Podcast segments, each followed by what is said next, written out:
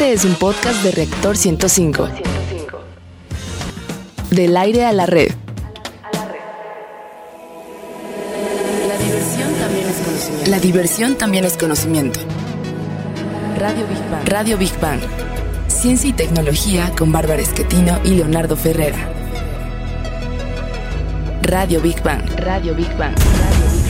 Hola, ¿qué tal amigos? Es un gusto como siempre el saludarlos. Están en el lugar y a la hora indicada. Esto es Radio Big Bang, donde la diversión también es conocimiento. Como siempre, el programa estará buenísimo. Los saludamos con el gusto de siempre, Bárbara Esquetino y Leonardo Chulo Ferrera. Hola, Leo. Ah. Gracias por lo de chulo. Oye, gracias, gracias. Gracias, La bonita. voz más sexy del oeste radiofónico, la voz más bonita y la risa más contagiosa del oeste radiofónico.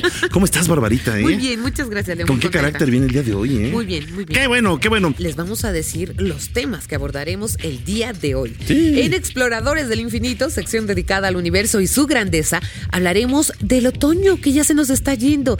Eh, ¿Qué es lo que sucede? De lo macro a lo micro. En nuestra sección Gigante Azul dedicado al planeta Tierra, la importancia de la biodiversidad, hablaremos de qué son los peloides. No, no tienen, no tienen nada que ver con pelos, nada. ¿Conocen este término peloides? Como adelanto, solo les diremos que viene de la Tierra y tienen propiedades curativas. En nuestra sección Materia Gris, dedicada a los avances de laboratorios, los principales proyectos científicos y tecnológicos, hablaremos del síndrome del sueño insuficiente. Atento, tú lo puedes tener. A veces me pasa, ¿eh? Sí, ya En lo sé. Construyendo Puentes dedicados a los grandes personajes de la historia y los logros del hombre por alcanzar sus sueños, te platicaremos de un invento que revolucionó la industria del calzado y que sigue evolucionando. Los tenis. Sí, Ay, bueno, mis preferidos. tenis. Bueno, y como siempre, para cerrar bien y de buenas en Divulgando Humor, donde lo más inverosímil, raro o curioso también es ciencia, te platicaremos de los aviones. Pero no lo que pasa en cuanto a su tecnología, sino a las cosas más raras o curiosas que han sucedido en los vuelos. Así que súbele a tu radio porque Oye, comenzamos. ¿sabes historias como de esas amorosas que en el baño se encierran? Bueno, ya, no quiero decir. Está bien. A ver, venga. Bueno, pues ya está terminando el otoño. Y muchos de nosotros hemos resentido cambios que van desde el panorama, o sea, las hojas cayendo, O sea, ¿te da melancolía, etcétera. Sí, hasta la temperatura que está haciendo medio friecín, ¿eh? Bueno, Mm. esta es la única estación, de acuerdo a la astronomía, que se inicia con el equinoccio otoñal hasta el solsticio invernal. Bueno, la palabra otoño proviene del latín autumnus, que en castellano significa que llega a plenitud del año, pero no en todo el mundo llega al mismo tiempo. Por ejemplo, en el hemisferio sur comenzó el 21 de mayo y finalizó el 21 de junio cuando entró el invierno. Y en el hemisferio norte comenzó el pasado 21 de septiembre y termina en poco tiempo, el 21 de diciembre. Muchos lo reconocemos porque la longitud del día se hace más corta. Tal vez por eso se asocia con la madurez de la vida. Está en el otoño de su vida. Venga, venga, Sí, ¿eh? sí, Oye, sí. además hasta como poética, Sí, ¿eh? bien Barbarita, bonito, ¿eh? de verdad que sí. Bueno, ahora que lo mencionas, en esta época se presenta uno de los fenómenos más hermosos de la naturaleza, el Harvest Moon o luna de cosecha. Es decir, podemos admirar las lunas llenas Más hermosas del año. Ah, digo, a mí me gusta mucho, aunque se me hace misteriosa, me da un poquito como que de, de cosita ver la luna, ¿no? Pero bueno, y las más grandes también, incluso en épocas pasadas, los campesinos, bueno, y todavía, ¿eh? Aprovechaban esa luz y la siguen aprovechando para poder recolectar sus cosechas. Vamos a escuchar a Rogelio Castro. Otoño es la temporada de las auroras boreales. Esto se debe a las temperaturas geomagnéticas que son más frecuentes que durante el resto de las estaciones. Las partículas geomagnéticas que descarga el Sol durante tales tormentas viajan a una velocidad asombrosa. Cuando estas partículas chocan contra el campo magnético de la Tierra, se encuentran con átomos y moléculas de oxígeno, nitrógeno y otros elementos, dando por resultado lo que todos conocemos espectaculares luces que van desde el rosa, verde, amarillo, azul, violeta y ocasionalmente naranja y blanco. Estos colores se forman en función de los elementos de las partículas contra las que chocan. Las auroras boreales y el otoño hacen una perfecta mancuerna, ya que es la estación en la que más se puede disfrutar de ellas en el círculo polar ártico. Ya estamos de regreso, gracias a Rogelio Castro. Pero otro espectáculo impresionante del que podemos ser testigos es la lluvia de meteoros. La primera lluvia importante fueron las dracónidas. La segunda y muy popular es precisamente en noviembre, las leónidas. Y la caray. lluvia más intensa es la de las gemínidas, cuyo máximo ritmo se presenta a mediados de diciembre. ¿Saben cuál es el animal que más cambia en el otoño? ¿No? El hámster ¿Qué? siberiano. ¿El hámster? El hámster, ya que con la llegada de esta estación también comienza la temporada temporada de apareamiento. y sus testículos crecen alrededor de 17 veces su tamaño. Oye, no podríamos ser como un hámster. No, un qué día en la horror, vida, al menos. imagínate, pero- no, qué horror. Se- bueno. Uy, uy, uy. No, Bueno, ya. no, no, no, mejor vamos a saludar a Antonio Díaz. ¿Qué pasó, Toñito? De la ¿Cómo Sociedad? Astronómica de. México. Oye, no hasta nos los hables de ojitos hámster. abriste con eso Sí, de se le puso, hámster, se ¿eh? puso ¿Te rojo, imaginaste, rojo, verdad? güey. 17 veces. No, qué horror, qué horror. No, Dios nos libre de ser un hámster de esos, ¿verdad? Sí, sí. Bueno, yo no podría entrar a ningún lugar, ¿eh? Ay, calma. Ay, Dios mío, ¿por qué? De verdad, ¿por qué? Bueno, pues, ¿qué tiene? Esto es karma. Bueno, no ser en mejor que nos hable del otoño, Antonio. Lo bueno es que Toño, hablamos del otoño. Toño, Toño. Sí. Oye, Este, te pusiste rojito, ¿eh? Sí, me acordé de mi hamster. ¿Qué? Ah, caray. ¿De veras si crece tanto No sé. el otoño? La verdad no tengo ni idea. Bueno, a ver, otoño, otoño. Dejamos al hámster a un lado. Sí, este, pues el otoño justamente trae muchos eventos astronómicos, como ustedes decían, muchas eh, lluvias de estrellas. Y de hecho, la que estaban mencionando, que es como mediados de diciembre, Sí. justamente es el 16 de diciembre eh, y es el máximo. El, eh, Y la luna es como cuando más se viste hermosa en todo, el- en todo el Claro, año, ¿no? sí, justamente por, por distintas cuestiones. Yo le, yo le iría más al clima. Como El clima, justamente, es exacto, como en otoño, en teoría, casi Sí. no llueve y no Ajá, está tan nublado, pues justamente podemos ver más la luna. Digo, de hecho, este año fue un año muy raro. Sí. Porque ¿Verdad? digo, casi siempre que, que, que quise hacer observación astronómica o cosas por el estilo, pues no podía, por lo mismo de que Y el las clima lunas estaba... de sangre y todos estos fenómenos que se han presentado extrañísimos, ¿no? Sí, no, y aparte... pues, Pues no son extraños, son parte de No, pero no les habían ciclo, ¿no? tocado a generaciones pasadas. O sea, nos está tocando Ah, a exacto, nosotros. nosotros- Somos testigos Sí, de exacto, estos nos está tocando muchas, eh, por ejemplo, nos tocó justamente muchos eclipses. Ajá. exactamente. Eso es impresionante, digo, nunca en mi vida me había tocado tantos, tantos juntos. Nunca en mi vida, ni No. mis 12 años de edad. nunca- No, pero, pero somos testigos en la historia, de Sí. verdad. O sea, somos afortunados. Bárbara ha sido testigo. Y tú Testigo, también. yo también, Pero, sí, pero por ejemplo, en cuanto a las lluvias de estrellas, etcétera,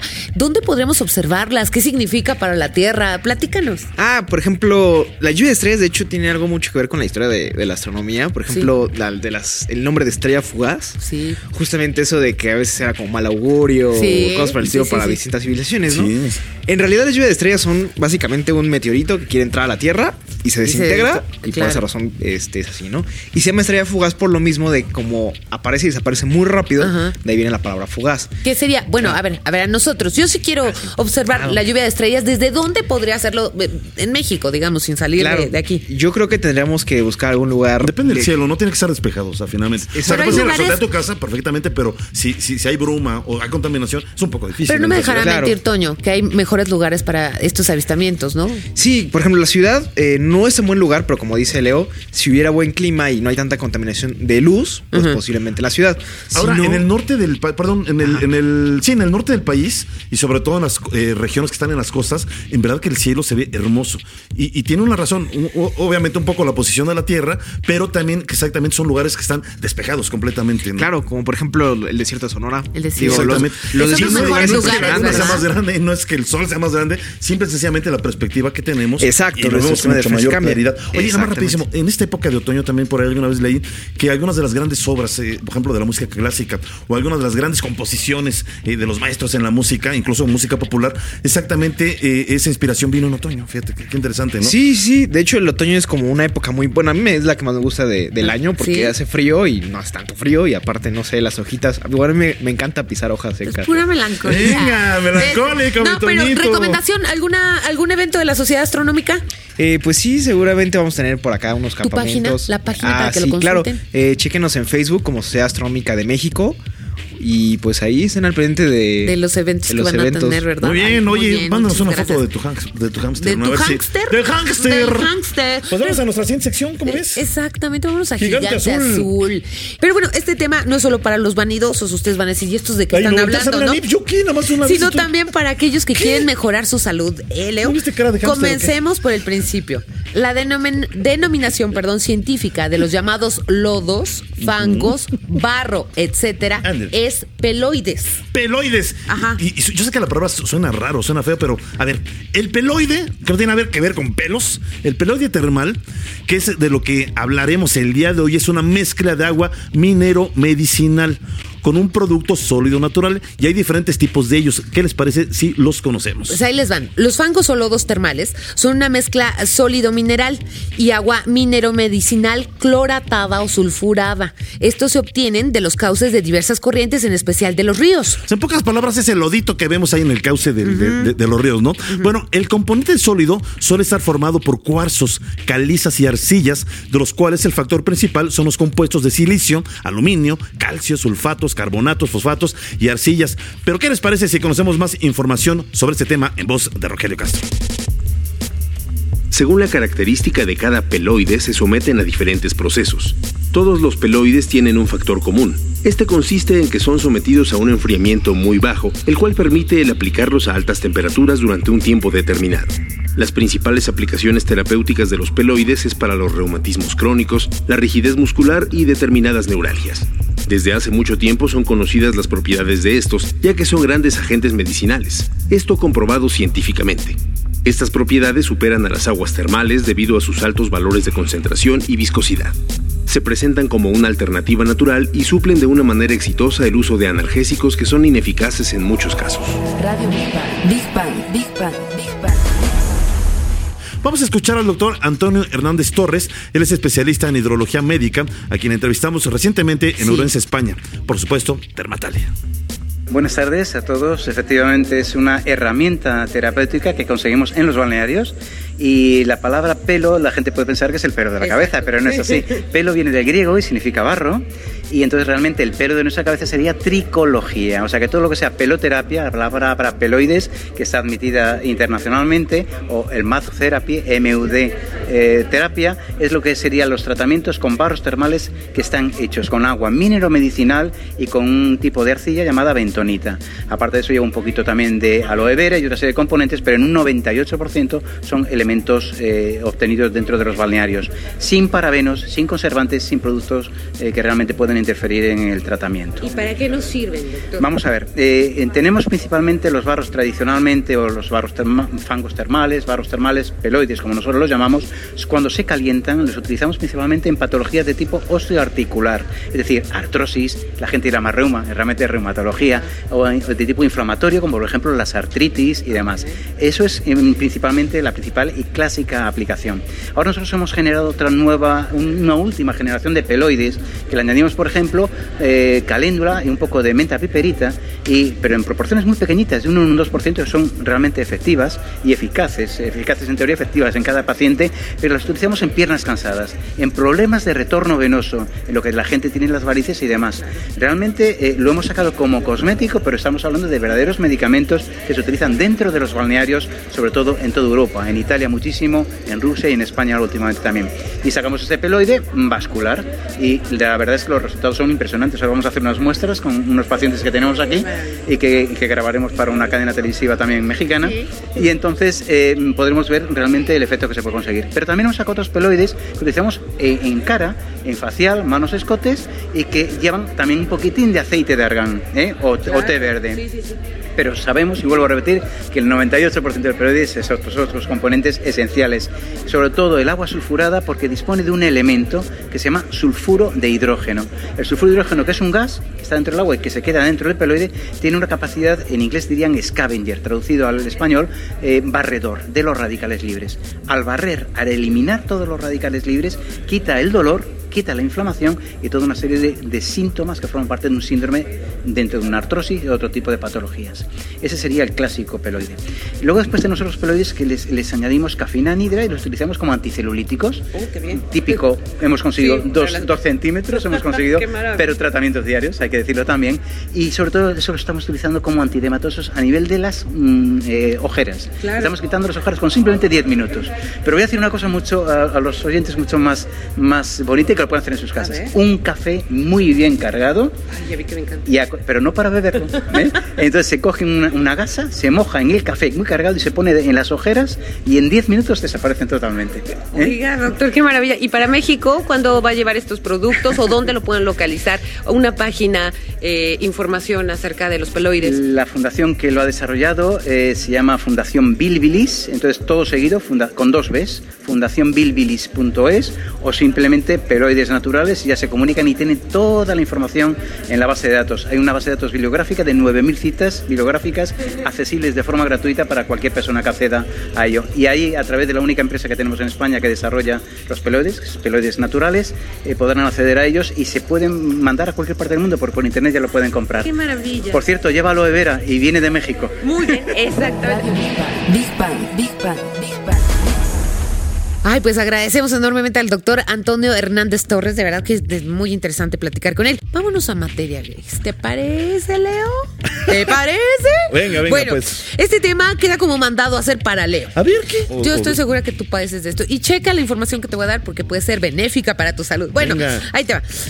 Yo he visto, como lo acaba de decir, que por la carga de trabajo Leonardo se anda quedando dormido en todas partes. Pero no te me pongas partes. triste. Cálmate, no eres el único. El síndrome del sueño insuficiente se presenta en más del 20% de la población. Principalmente adolescentes, estudiantes y adultos jóvenes son los que padecen este Pues trastorno. por eso, por adulto joven. Ay, O sea, cálmate. Bueno, ya, síguele. Por adulto joven me está pasando. Ok. Pero a ver, pues para que nos quede más claro, consiste en una alteración al dormir. Las personas con esta anomalía se quejan de tener sueño en el día y por lo mismo tienen dificultades para realizar sus actividades escolares, laborales y familiares. Yo lo puedo realizar sin problema, ¿eh? Bueno, eh, en verdad que yo soy una persona que con tres, cuatro horas, no, cuatro horas, con cuatro horas bien dormidas, estoy como renovado, ¿eh? Al otro día. Bueno, pero, pero este mal aqueja por igual a hombres y a mujeres en la adolescencia, como tú bien dices, y en los primeros años de la edad adulta, debido a que en esa etapa no hay límites de horarios. Pero a ver, ¿cómo detectarlo? Fíjate, los adolescentes por general duermen de 3 a 4 horas por noche, Sí. de lunes a viernes. Sí. Las edades en las que generalmente se presenta es de los 15 a los 25 años. Sí, sí, sí. Y además creen que pueden reponer ese sueño perdido durmiendo los fines de semana. Pero el sueño perdido ya no se repone. Vamos a escuchar la siguiente cápsula. Las principales causas del trastorno del sueño insuficiente son las estimulaciones nerviosas luminosas, es decir, el uso de teléfonos, internet, tabletas, leer o llegar tarde a la casa. Por lo general todas las actividades inician por la mañana y es en este horario que se manifiestan los síntomas de esta afectación que repercute en una baja producción laboral o bajo rendimiento escolar. También puede afectar las relaciones sociales y el estilo de vida. Hay muchas estadísticas de accidentes viales, los cuales ocurren en las primeras horas de la mañana, porque la gente se queda dormida al volante. Para que se trate y recupere un paciente de este padecimiento, es importante tener un orden de actividades durante el día que se deben acatar rigurosamente. Pero es importante señalar que cada caso tiene sus particularidades y hay que acudir con un especialista para que nos indique el tratamiento a seguir. Radio Big Bang, Big Bang, Big Bang, Big Bang. Pues vamos a escuchar más sobre este interesante tema al doctor Ulises Jiménez. Él es especialista en trastornos del sueño de la UNAM.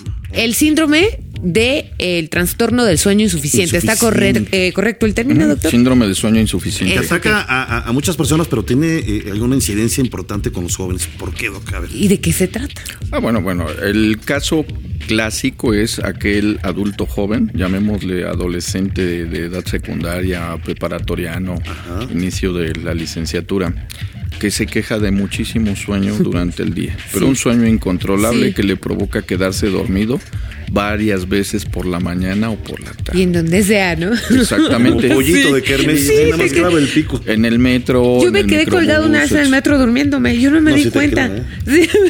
Bueno. como, como murciélago. Ese paciente se está quedando dormido en cualquier momento del día y cuando uno lo entrevista, pues lo que está provocando esta situación es que duerme muy poco tiempo en la ¿Y noche. por qué? Por estudiar. De manera voluntaria. Eso es algo que un- uno provoca por estudiar, por estar con, eh, con la computadora, con la tableta, sí.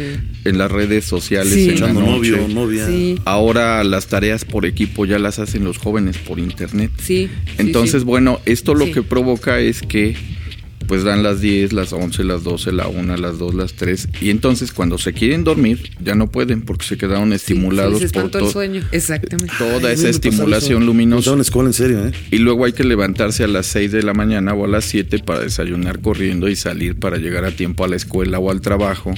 Y después pues tienen alguna otra actividad por la tarde y el resultado es que las 24 horas del día nunca les alcanzan. Sí, es que, bueno, aparte Y- cuando y- estás chavo, estás lleno de energía y crees que todo no, no, lo no, pero tú puedes, la- yo digo que la capacidad, sobre todo intelectual, se debe de reducir de una manera importante, porque el cansancio hace que uno no piense de manera clara. Entonces, a lo mejor, Claro. si con una hora de buen estudio les daba antes, pues a lo mejor ahora necesitan dos o tres. Sí, porque llegan a la escuela y se están durmiendo en las primeras clases. Así de sencillo. Entonces, bueno, sueño insuficiente trae como consecuencia problemas de atención, de concentración, de memoria. De modo que estudiar en esas condiciones es imposible. Ahora, yo tengo una pregunta. Eh, yo he leído que, por ejemplo, cuando ya el cansancio, aunque tú quieras seguir, te puede, se te apaga el cerebro eh, eh, en automático. Mucha gente que va manejando es un peligro, por ejemplo, Exacto. ¿no? Porque pues, te quedas dormido, aunque sea fracciones, segundos, porque necesita descansar tu cerebro, tu cuerpo. Eh, que, ¿Esto es cierto? ¿Sí puede suceder? Indudablemente hay muchos accidentes que se presentan en horarios específicos que están relacionados con la mayor necesidad de dormir dentro de las 24 horas. Está perfectamente documentado un incremento en la frecuencia de accidentes entre las 2 y las 4 de la mañana y entre las 2 y las 4 de la tarde. Esto sucede porque fisiológicamente nuestro cuerpo nos pone mayor necesidad de dormir. Sí. Pero si a esto le agregamos una restricción de sueño crónica de lunes a viernes, porque son días de trabajo o de escuela, Sí. Y luego de viernes para sábado viene la fiesta, Sí. y aparte claro. hay un poco de alcohol, etcétera, etcétera, por eso hay un incremento importantísimo en el número de accidentes que se va presentando de manera gradual de lunes a viernes, pero el pico es de viernes para sábado y de sábado para domingo. ¿Es posible en cierto momento eh, superar este eh, síndrome de sueño insuficiente sin que vuelva a caer en lo mismo? Porque ya estamos hablando finalmente de eh, una, una, una, eh, actitud, eh, eh, una constancia, digamos. Son hábitos, Un ¿no? hábito, Malas o sea, se va a hacer un mal hábito finalmente, Exacto, exactamente, ¿no? Porque dicen, a lo mejor te, ayudan médicamente, pero si el hábito sigue igual, pues de nada sirve finalmente. Sí, no, de hecho para este trastorno no hay tratamiento farmacológico. Aquí las indicaciones son un cambio en el estilo vida, de vida. claro, claro. De modo que se dedique tiempo para hacer ejercicio, para promover la activación. Ajá. Eso es bien importante para evitar el sobrepeso, pero pues también tener al menos siete horas de sueño programadas en un horario específico. Entonces estoy bien. Rápidamente. Al menos- eh, al menos doctor, siete horas. Si nosotros acumulamos sueño, eh, ¿nos va a pasar la factura? O sea, no dormir diario las horas que tenemos que dormir, eh, ¿qué puede llegar a suceder antes ya de cerrar la entrevista? estoy viendo muy canosa, Ah, ya, Sonso, Schettino. tú Ah, bueno, eres bueno, el- está bien. Indudablemente, tener una deuda crónica de sueño, lo primero que va a fastidiar son nuestras capacidades mentales. Sí. Eso es lo primero. Por eso te volviste loco. Y Ah, Por eso se nos olvidan las cosas todo el tiempo. Schettino, ¿eh? Pero después viene la fatiga, Sí, una fatiga crónica, crónica, y claro. entonces ya no va a haber ni motivación ni disposición para Sí, hacer ejercicio. Y ahí viene el sobrepeso y los malos hábitos alimenticios, de manera que traer una deuda crónica de sueño nos va a deteriorar la calidad de vida en términos generales. Y me volteas a ver, ¿qué tal cuando me dijiste vamos al, al, al Gold Trade Center? Y yo lo estoy viendo que está del lado derecho y te ibas al lado izquierdo, ¿verdad? Eso es Tenía sueño, doctor, tenía sueño, es Bárbara Schettino. desorientación. Ah, no Ya es no- cierto. ya tenemos que- Muchas que- gracias, doctor Ulises Jiménez Correa, responsable de la Clínica de Trastorno del Sueño de la Universidad Nacional Autónoma de México. Y me va a estar tan bueno ese tema y hemos tenido tan buena respuesta del público que se me hace que lo vamos a seguir invitando a este programa. mucho si usted, gusto. si Sí. usted quiere, en verdad que esta es su casa, Radio Big Bang. Muchas, gracias, gracias. Un Gracias a abrazote, ustedes, gracias. gracias. Pues ahora nos vamos a construyendo puentes. Sí, exactamente. A ver, vamos a esta pregunta de construyendo puentes. ¿Y tu calzado preferido, Barbarita? Evidentemente los tenis, los amo, los amo, Es más, los tenis. Voy a sacar una foto. de mis tenis. Bueno, de ese mismo estilo. Son. es que Yo te he visto Tengo- blancos, rojos, No, ahorita azules. nada más tengo dos. Ahorita nada más dos, pero tengo Dos más docenas, tenis. dos docenas. Te- tengo más tenis. La verdad es que ¿Y me por qué acomodo. siempre el mismo porque tipo, son eh? muy cómodos. Porque a mí me acomoda ese tipo de A mí tenis. se me hace un tenis como que se quedó en los 60, no sé por qué. Digo, sí son como yo Tiene estilo, tiene estilo. No me gustan así- los superpoderosos. Digo, cada quien sus superpoderosos me refiero a que tiene unas válvulas por acá y por allá. No, no, yo me acomodo muy bien con los Converse. Pero hablando de este calzado que nos ayuda no solo en el deporte, sino a realizar múltiples tareas, ¿sabes en dónde surgió? No, no sé. Pues cuenta la historia que en el Amazonas. ¿Qué? ¿En el Amazonas? Y que la idea la tuvo un indígena, fíjate, que al quererse proteger de la humedad, se le ocurrió impregnar las plantas de sus pies con un gaucho. Que en una vez Gaucho, que- no un gaucho. Un gaucho es argentino. Con un caucho. Con un caucho, exactamente, con un caucho, que una vez que se sacó, quedó, se secó, quedó como una suela hecha a la medida de sus pies. Con esto, acababa de crear las primeras suelas deportivas. ¡Uy, qué maravilla! Bueno, esa es una historia, pero comercialmente, lo que conocemos como tenis fueron creados para competencias deportivas. Exactamente. Se dice que el primero en desarrollar este tipo de calzado fue Joseph William Foster en 1895 y los, los nombró, perdón, eh, speakers. Estos tenían la particularidad eh, de que Foster los elaboraba a mano para los mejores atletas ingleses. Estos tenis fueron líderes en el mercado durante 50 años. Leo. 50 años, medio siglo. Vamos a saludar a nuestra querida Cecilia Cune. Mi querida Cecilia Kuhn, muchas gracias en verdad por estar aquí con nosotros. Escritora, periodista muy querida en este programa y ya biguanera de corazón. A ver, cuando yo era chiquito, ay, sí, cuando yo era chiquito, no, espérame.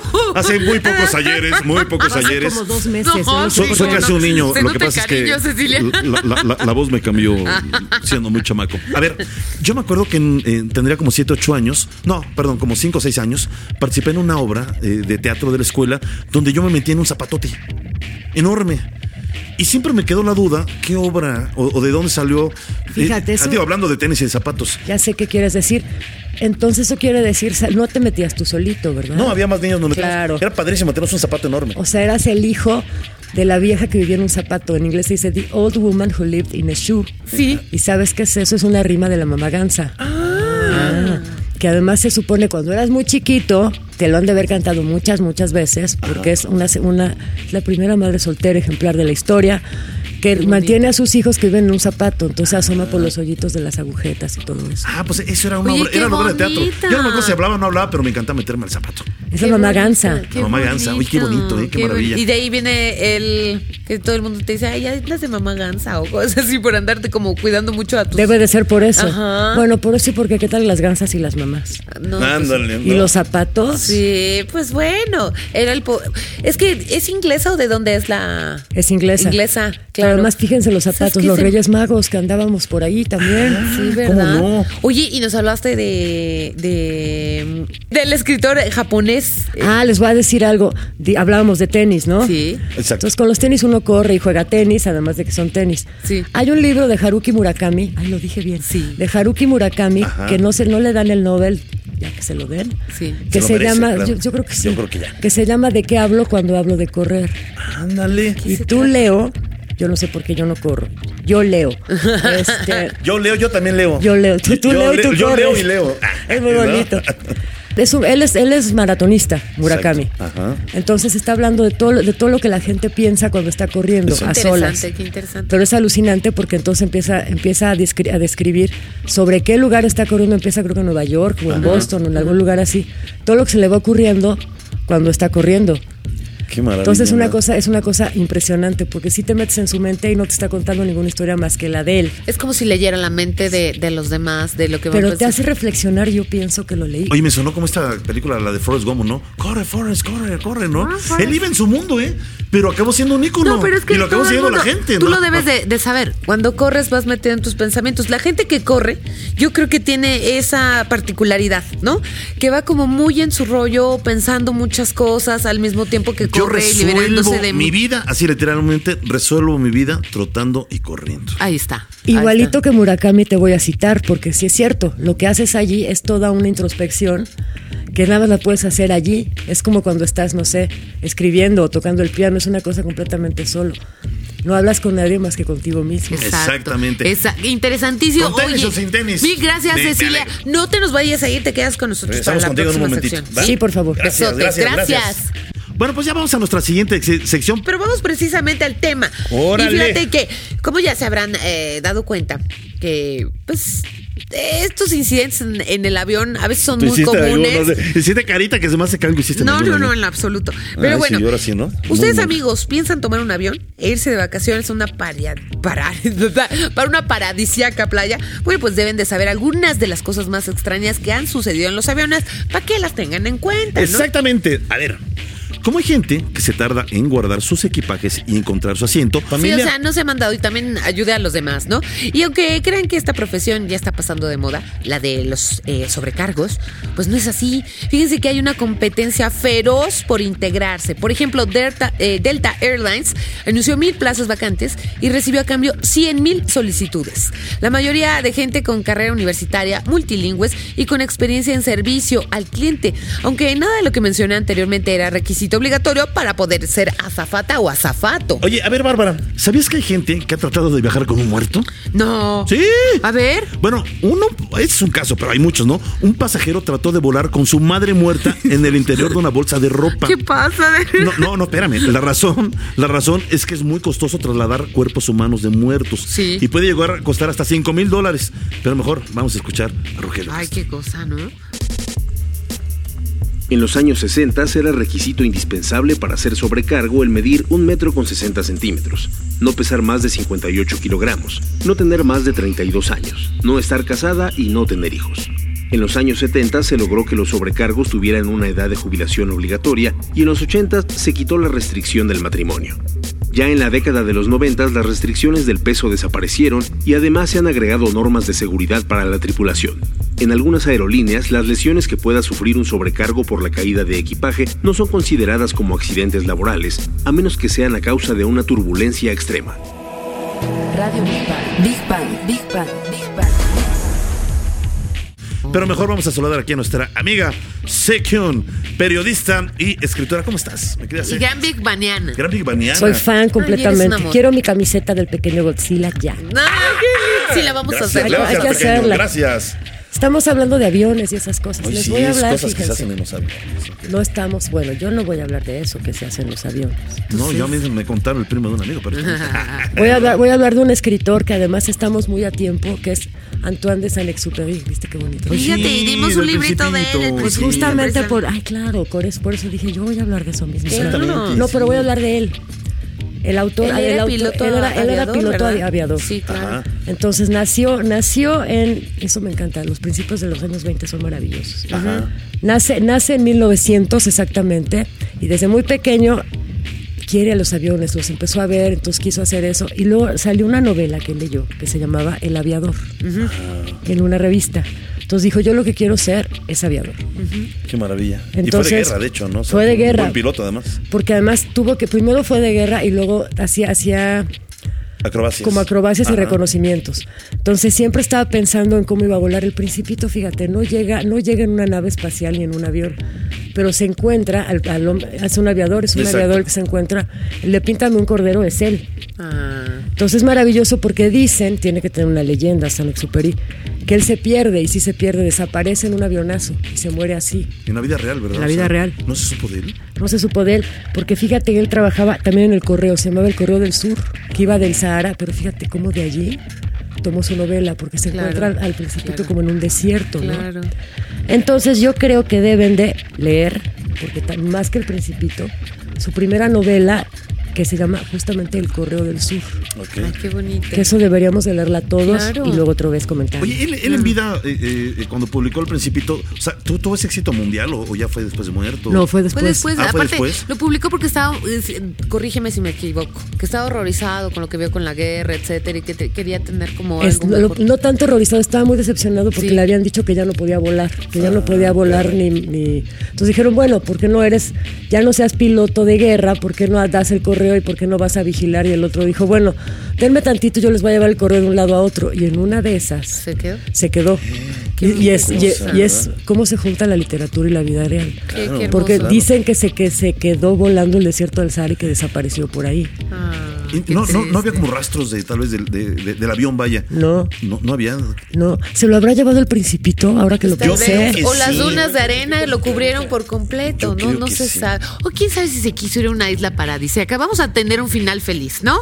Y, y huir de toda esta zona de caos. O que se haya ido científicos bigarianos. ¿A qué número de Ándale. asteroides se pudo haber ido Claro, qué Saint-Exupéry? bonito. Qué bueno bo- eso, Ay, qué sí. bonito. Oye, A cuidar a la rosa. que Claro, Ay, qué bonito. rosa, sí, Qué bonito. linda.